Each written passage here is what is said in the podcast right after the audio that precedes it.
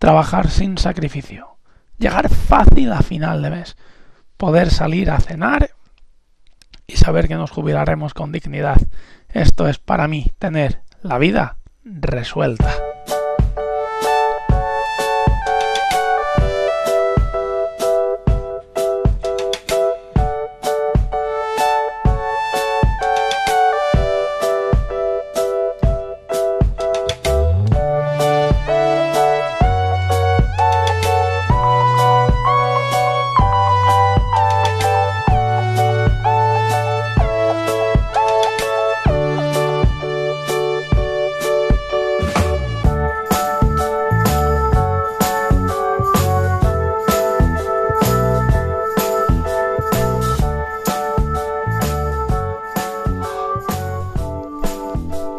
Muy buenos días y bienvenidos un día más a la vida resuelta, bienvenidos un día más a una manera diferente de gestionar nuestras finanzas personales.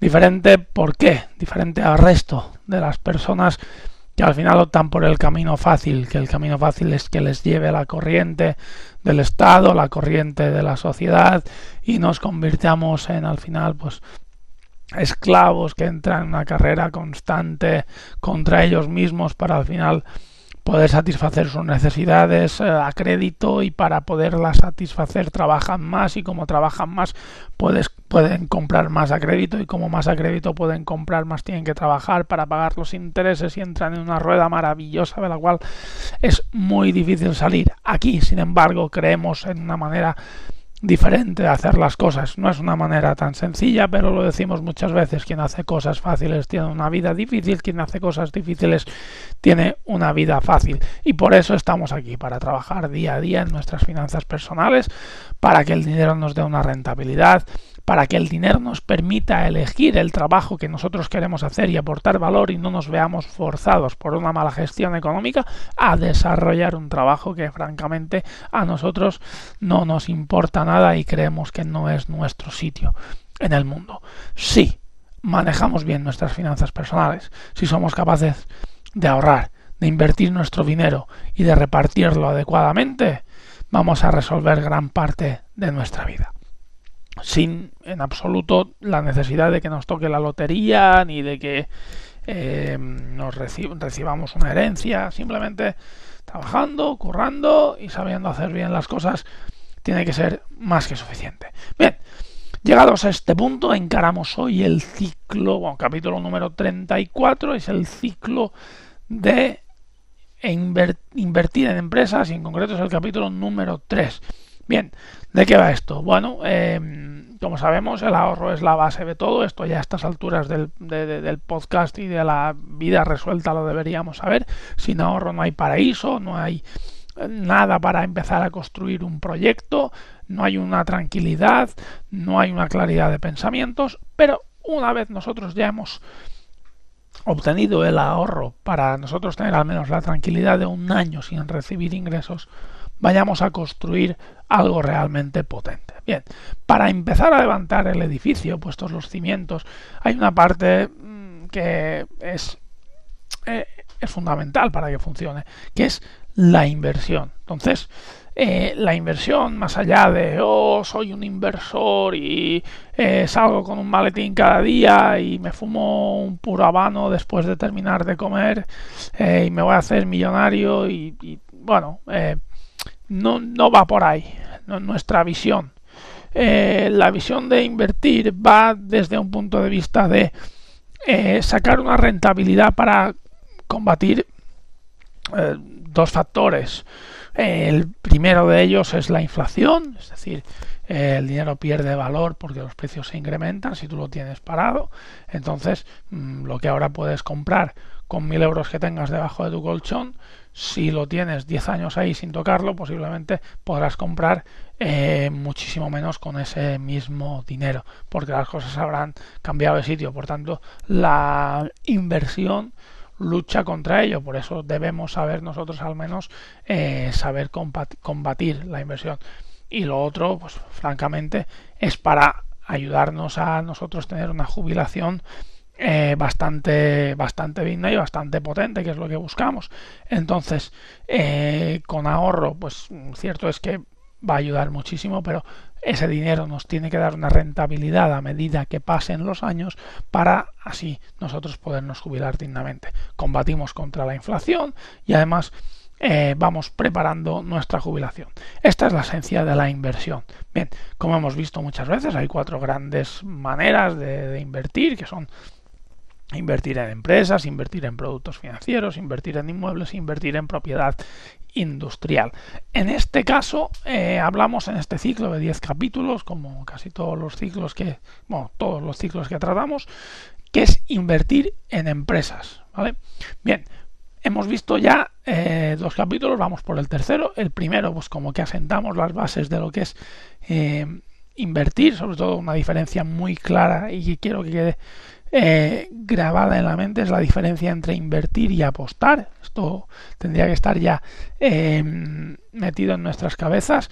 Mm, invertir es conocimiento de causa, estudio de mercado, estudio de situaciones, comparar lo que ha pasado anteriormente, eh, tener bastante certeza con un resultado y luego invertir o bastante certeza o al menos eh, minimizar lo máximo que podamos el riesgo. Eh, esto es básico porque si no, no eh, la vamos a liar. O sea, tengo una corazonada, que es el, otro, el otro punto de vista, apostar. Tengo una corazonada, eh, aquí me va a ir bien. las probabilidades de que te vaya bien son muy bajas, sin ningún factor que lo sustente. Bien. En el segundo capítulo vimos el tema de las empresas sistematizadas. Una empresa sistematizada al final es aquella que basa su funcionamiento en procesos. Entonces es difícil que se produzcan errores y aparte de eso no dependen de una única persona que si tú has puesto tu dinero en esa empresa, mm, si a esa persona le pasa algo, tu dinero se va directamente al traste. Entonces, como no va de eso, importantísimo tener una empresa que independientemente de que esté o no esté el gerente o el fundador, la empresa va a seguir funcionando igual. Esta era la primera característica de todas. La segunda característica es la que tratamos hoy, que es el producto diferenciado.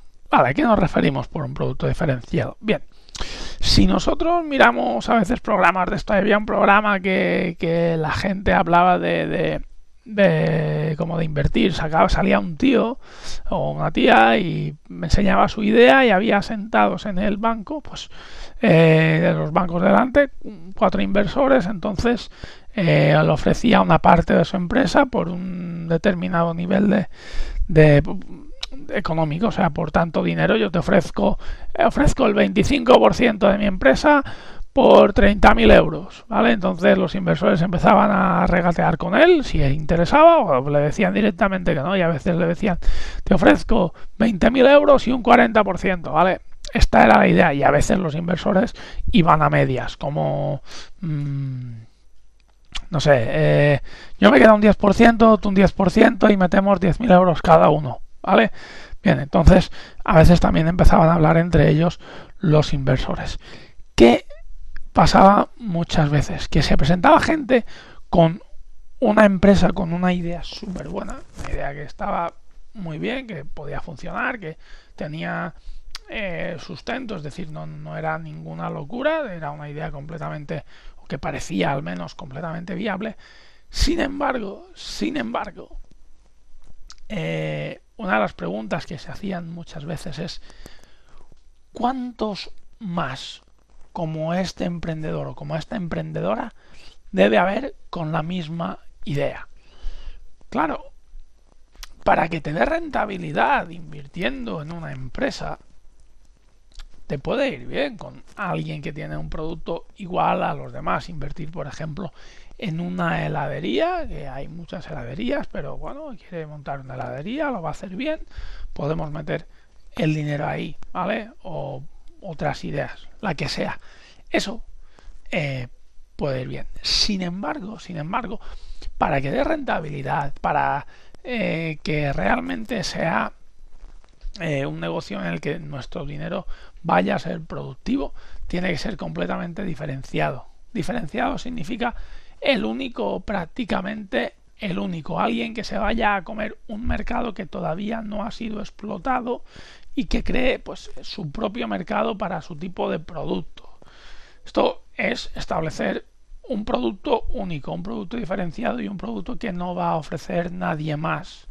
¿Vale? O en caso de que el producto sea eh, em, es decir, no sea un único, sino que haya un producto que ya utilicen más o ya, ya, ya se haya creado, mm, que al menos la manera de fabricar ese producto, la manera de servirlo, la manera de eh, transformarlo, la manera de que llegue a los demás, tiene que ser completamente diferente al resto.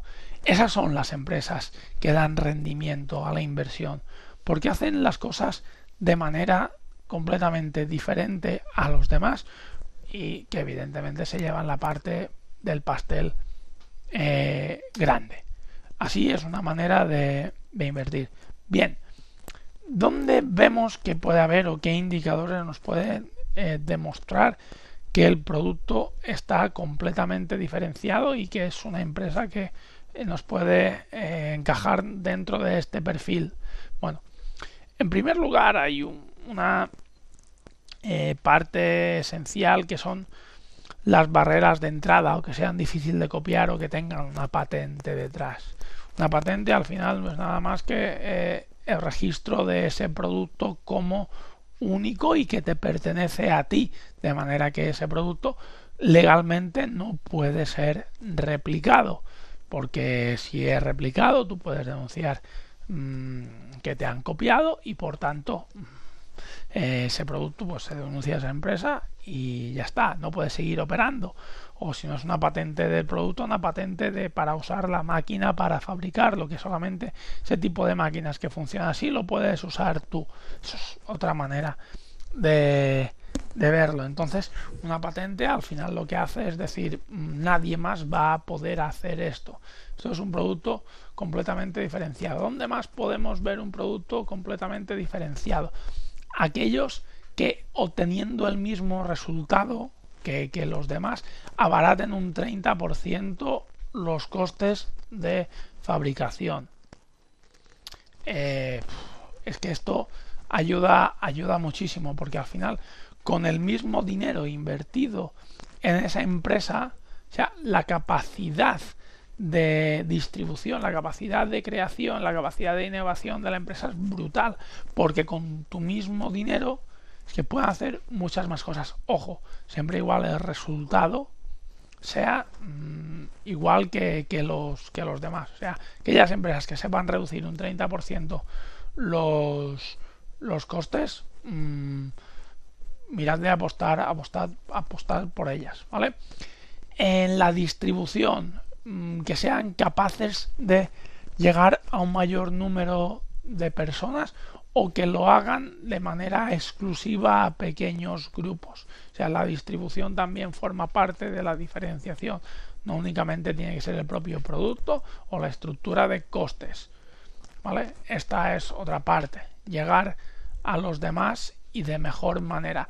Estos tres atributos son atributos que son de referencia, pero que sirven para al final uno darse cuenta de si realmente está apostando, perdón, invirtiendo, invirtiendo en una empresa la cual es igual que el resto de las demás y por tanto al final casi casi que va a terminar compitiendo con precio, lo cual la probabilidad de que te dé unos rendimientos sea difícil.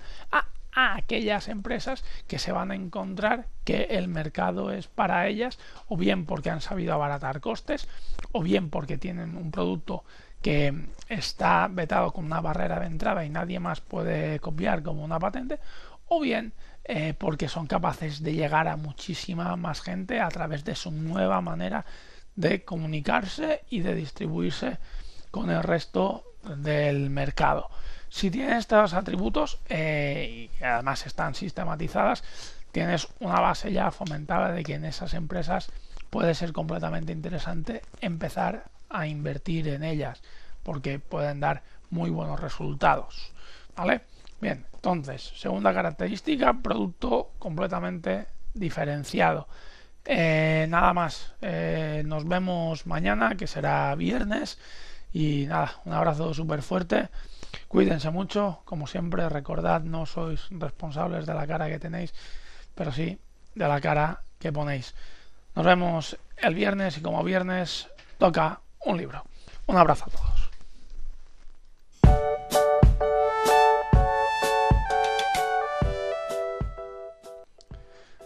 Si te ha gustado este podcast, lo que puedes hacer son tres cosas.